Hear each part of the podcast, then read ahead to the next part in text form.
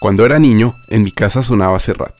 Quizá ha sido una de las conexiones musicales más antiguas y profundas que haya tenido en la vida. No nací en el Mediterráneo, pero durante muchos veranos de mi vida he estado nadando en sus aguas. Una tarde, en una tienda de antigüedades musicales, encontré la versión original del álbum, la compré y la sigo escuchando cada vez que puedo. Siempre pensé en cómo serían estas canciones con otros vestidos sónicos. Ahora, aprovechando el estreno de Hijos del Mediterráneo, proyecto musical maravilloso en donde se hace una relectura actualizada del gran clásico de Joan Manuel Serrat, he decidido preparar este contenido especial y único en donde podamos conversar y analizar la identidad sonora de esta gran obra. Mediterráneo es el octavo álbum y el más reconocido de Joan Manuel Serrat. Fue editado en 1971 por la compañía discográfica Zafiro Novola y contiene varias de las canciones más populares de este intérprete y compositor catalán. Todos los temas fueron compuestos por Joan Manuel Serrat en letra y música, excepto Vencidos, el track que cierra el álbum basado en el poema de León Felipe. El álbum contó con arreglos de Juan Carlos Calderón y Gian Piedro Reverberi, además Antoni Ross Marva. Esta colección de canciones en 2021 cumplirá 50 años de su publicación en 1971, cuando se publicó el undécimo álbum en estudio de Serrat, el catalán tan solo tenía 28 años. Yo, a mis 28 años, me la pasaba de fiesta en el Mediterráneo. El propio Serrat, en una entrevista realizada por el clásico del periodismo musical Joaquín Luqui meses antes de su lanzamiento, explica la trascendencia de el título del álbum. Todos nosotros, desde España a Rusia, estamos unidos por el mar. Es algo más que un elemento geográfico es parte de nuestra cultura y de nuestra educación. Es parte importante de nuestra vida. Y nunca, que yo sepa, se había hecho una canción sobre el mar, cuenta el autor. Con este episodio estrenaremos la serie Más allá del sonido, en donde repasaremos grandes obras de la historia musical de la mano de sus protagonistas. Para esta oportunidad hablaremos con Amaro Ferreiro, director musical de Hijos del Mediterráneo, la relectura del clásico de Joan Manuel Serrat, y Ricky Follner, productor artístico musical, quien por más de 20 años ha estado imprimiendo su huella sonora a la música alternativa de España. Ha trabajado con Stan Steele, Love of Lesbian, Lori Meyers, Mucho y Egon Soda, entre otros grandes nombres de la música alternativa española. Yo soy Jaime Nieto y esto es Más allá del sonido en Radio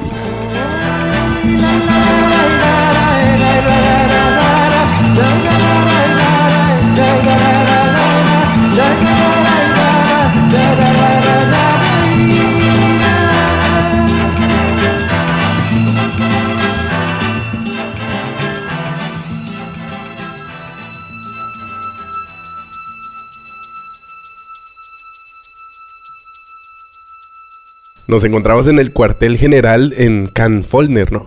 Y Can Follner en Madrid. Eso es. Ricky Follner, bienvenido a esta primera edición, la historia de las obras musicales en la vista, Encantado. vista por sus productores. Bien, felicidades por el nacimiento. Eh, para mí es un honor compartir este momento contigo porque llevábamos mucho tiempo eh, eh, sin, poder, sin podernos sentar a hablar en una entrevista oficialmente y me parece un gran momento eh, no solo por el, por el, momento que está viendo la música en español, pero sí eh, la música alternativa española tiene un sello de Ricky Follner absoluto desde hace varios años, ¿no? Empezamos a hablar de la figura del productor. ¿Cómo definirías el papel de un productor musical en, una, ah. en un proyecto o en... Bueno, eh, desde cero, ¿no? Diría que es lo más parecido a, a lo que hace un director de cine en una película así como en las películas el productor es el que pone el dinero básicamente y el que vigila los gastos y el que y bueno al final acaba decidiendo todo pero en base al dinero a ser el que lo tiene. En la música el productor es una especie de director el que decide pues el color del disco los arreglos que ha de tener los músicos que han de participar y más en el detalle pues la toma que es cuál es la buena en qué estudios ha de grabar y, y ya en el caso extremo qué micro hay que poner o qué o qué, o, o, qué, o qué mezclador hay que contratar o lo que sea. Hablando de un caso muy puntual, eh, acabas de, de, terminar un proyecto muy bonito dirigido por Amaro Ferreiro, donde se, está, se está tomando el espíritu absoluto del Mediterráneo de Serrat, una de las obras maestras de, de la música popular eh, en español, ¿no? Cuéntame cómo fue el proceso y además es muy diferente, poniendo un ejemplo, producir un disco como 1999 Love Lesbian a un proyecto como tan eh, específico y también tan variado como puede ser estos Hijos del Mediterráneo? Mm, hombre, claro, es un, eh, bueno, respecto al, disco, eh, ¿cómo surgió? Pues surgió básicamente en conversaciones con Amaro y, Amaro se, enamoró del disco y, eh, y empezamos a especular con ideas alrededor del disco hasta que hasta que dimos con esta con este concepto que en primera instancia tenía que ver con, con regrabar el disco. O sea, no lo teníamos a lo mejor tan planeado como una recopilación de cantantes haciendo eso, sino que, que, que tenía más que ver con la fascinación de, por los arreglos del disco y cómo estaba hecho y por la época en la que se hizo, como, como también homenajear un poco incluso al arreglista que es Calderón y, y cómo ese disco se había convertido en un disco eterno gracias a eso también. O sea, no partió de un homenaje a Serrat, sino un homenaje realmente al disco en sí, con su forma incluida, ¿no? Eso nos, nos llevó inevitablemente a, la idea de que había que respetar el, arreglo original porque si no ya lo convertíamos en otra cosa. Y entonces enlazado con, con, con, la, con, con, respecto a los otros discos, pues es una experiencia completamente diferente porque en 1999 yo tenía unas canciones crudas que podríamos haber vestido, disfrazado de la manera que nos hubiese apetecido más. Y entonces tuve que asumir esa responsabilidad de cómo, de cómo vestir esas canciones. Y en, en cambio, en Mediterráneo no, tu, no tenía que asumir esa responsabilidad porque las canciones ya estaban vestidas, pero tenía que, tenía que asumir una nueva que era cómo grabar lo mismo intentando que sonase actual, pero respetando también el signo de los tiempos, los de actuales y los de entonces, ¿no? O sea, claro. cómo trazar ese puente respetando el arreglo y, y, y no, que, y no, queriéndome, no queriéndonos pasar de, de, modernos tampoco, ¿no? Claro, y el reto es ese. ¿Cómo conseguiste, por ejemplo, las voces que suenan en La Mujer que yo quiero? Y, y, y la instrumentación, hay cuerdas, hay, hay, hay metales, hay bronces que suenan en, en, en, en, Mediterráneo, que lo estuve oyendo hace poco, y que me da la sensación que lograron eh, conseguir no solo el arreglo, sino, sino tímbricamente, mm. eh, todo, y, y, y, no sé exactamente de qué año estamos hablando de la grabación de Mediterráneo, pero también cómo elegiste sus estudios y cómo elegiste sus equipos para grabar. Bueno, el Mediterráneo es del año 71, lo cual es antiquísimo realmente y además se grabó de una, de una, como se grababa en aquella época de una manera muy diferente a como somos capaces de grabarlo hoy en día no ellos lo grabaron en, cuatro, en tres o cuatro días seguramente con la bueno con toda la orquesta y la banda y la coral a la vez y, y, y, un día para las voces y adiós. Y mm, nosotros ni teníamos la infraestructura para organizar una grabación con una gran orquesta ni una coral y, ni, y todo esto ni y, y además partíamos de, de, un, de un problema que de base que era que no teníamos ningún papel ni ninguna partitura ni, ni, ni siquiera las pistas por separado para poder escuchar qué hacen las guitarras entonces realmente la, la mezcla del, del, Mediterráneo original tienes una voz muy presente y una orquesta muy presente con mucha reverb y una banda que está ahí perdida entre uh -huh. las cosas que, y cuesta bastante discernir lo que pasa ahí dentro Así que eso también fue parte del trabajo y, y, seguramente lo más divertido del proceso. Ahí participó todo el mundo que tocó en el disco, que es la, banda que, montamos. Afortunadamente, creo yo, muy bien escogida. Y son los que ellos también son responsables de haber logrado que, que, que, llegase a ajustarse tanto al, al, original. ¿no? El guitarrista, que era Amable Rodríguez, eh, llegó a escuchar guitarras que yo no conseguía escuchar por mucho que me, que me pusiese los cascos y me concentrase, pero él estaba tan concentrado en su instrumento que decía, no, es que en esta segunda parte entra una, un pequeño arpegio aquí a la izquierda. Y, y, cada uno con su instrumento fue haciendo eso. Lo que hubiese sido una tarea imposible para mí solo, digamos, como, escribir cada golpe de batería. Todo el mundo fue muy respetuoso con eso. Y luego cuando juntamos la, todo lo que nos habíamos sacado cada uno con nuestro instrumento, nos dimos cuenta de que estaba pasando. Mm. Pero también fue un poco el, el, un encuentro mágico, ¿no? Y luego lo mismo con la orquesta. La persona que, que se encargó, que se encargó de transcribir los arreglos a, oído, pues lo hizo un poco a ciegas también. Mm. Como me parece oír aquí un fagot, pero no lo sé si es un fagot o a lo mejor es un chelo mal ecualizado, no lo sé. Y con toda esa intuición conseguimos llegar a lo que nos parecía que era lo más ajustado.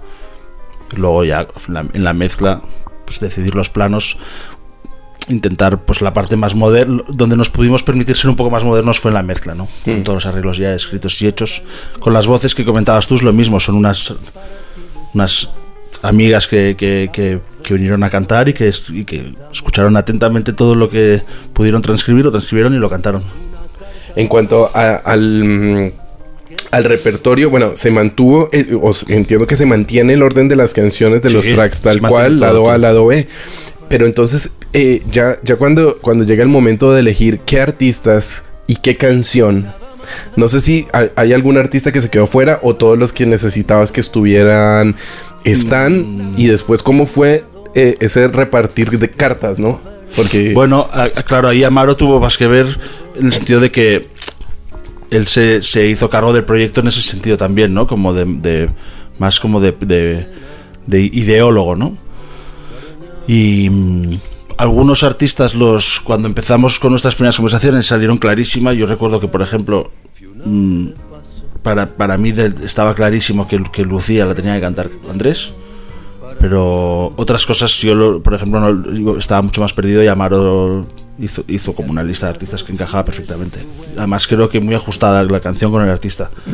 Y mm, si hubo algunas ideas iniciales que tuvimos que no se pudieron llevar a cabo y que y que en sustitución las siguientes eh, los siguientes artistas que encontramos creo que, que, salimos ganando o sea que a veces pasa eso, eso creo que o sea creo que en principio pensábamos que estábamos que, que estábamos palmando en algún sentido con, con alguna negativa a algún artista y de repente el siguiente artista que se nos ocurrió se ajustaba mucho más todavía. Claro. creo que hay discos que nacen un poco tocados por la varita mágica y este es uno de ellos, que todo nos salía bien. Podemos recordarle a los oyentes cuál es el orden eh, de artistas y qué canción interpreta cada uno. O ahora no sí, podemos recordárselo, a ver. Debería. eh, bueno, sí que lo tengo aquí, espera un momento. Mediterráneo, bueno, claro, el disco empieza con Mediterráneo, que la canta Jorge Dreisler. Aquellas pequeñas cosas que la canta Eva Amaral. La mm. mujer que yo quiero la canta Joel López. Pueblo Blanco la canta Jairo de Pedro. Pedro. Que es espectacular. Tío Alberto la canta Iván Ferreiro. Que va a ser de ti la canta Miren de Tulsa, que, también fue una de esas que nos, nos partió el corazón. Lucía de Andrés, Vagabundear la canta Santi Balmes, que le queda también como anillo al dedo. Barquito, de papel la canta Silvia Pérez Cruz. Y Vencidos la canta José L. Santiago, que es increíble también. Maravilloso. o sea, un buen tracklist, vamos. Era como, sí, como casi que hacer la, alineación de un Dream Team, total, total. En, realidad es como escoge, o sea, como, como pide un, pide un deseo, ¿no? Hmm. Podemos un poco jugar a eso. Pues la idea de Hijos del Mediterráneo surge en un viaje en coche de Madrid a Vigo. Me dirigía a, a Ibai Miñor a trabajar con mi hermano y, a radio me suele hacer bastante compañía cuando hago esos viajes. Y entonces en la radio pusieron un programa que oigo habitualmente que se llama Discópolis y ese día eh, estaba dedicado íntegramente a Mediterráneo empezó sonando Mediterráneo y, a continuación sonaron todas y cada una de las canciones. Entonces en ese viaje, primero me di cuenta que aunque conocía muchas canciones, no sabía que esas canciones formaban parte del mismo disco y después había canciones que no había escuchado nunca. La verdad que fue un viaje maravilloso, disfruté mucho de la escucha de todo el disco. Eh, me emocionaron todas las canciones, todas las canciones albergaban una frase que me destrozaba y, entonces escuché Mediterráneo pues por primera, como quien dice por primera vez a mis 40 años. Y la verdad que me empecé a obsesionar con ese disco y estuve las siguientes semanas escuchando mucho y, de ahí surgió la idea, ¿no? Un día en mi casa dije, joder, eh, sería fantástico eh, volver a grabar este disco y, utilizar voces de, de artistas de esta generación, ¿no? Y entonces hice una especie de papel donde anoté las canciones con el nombre del artista que me gustaría que la interpretara. A continuación, un día en un viaje en furgoneta, porque todo esto se desarrolla durante la gira de casa de Iván Ferreiro, pues un día en la furgoneta se lo comenté a Ricky Faulkner, le dije, oye, estoy obsesionado con esto, me gustaría grabar otra vez, ¿a ti te gustaría producir ese disco? Y me pareció creo que una idea loca pero muy interesante. Y, y ahí fuimos.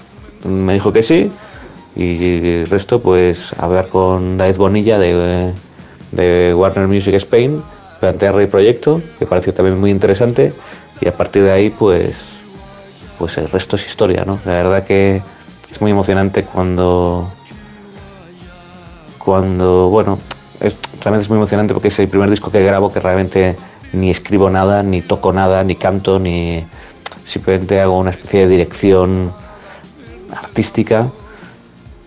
Bueno, es interesante, ¿no? Cuando una idea que tienes eh, se convierte en realidad. Ahora que tengo el disco en las manos, la verdad que, que es impresionante el trabajo que han hecho los músicos y Ricky y, claro, los cantantes, ¿no? O sea, reinterpretando las canciones y la verdad que es un proyecto de que estoy súper orgulloso.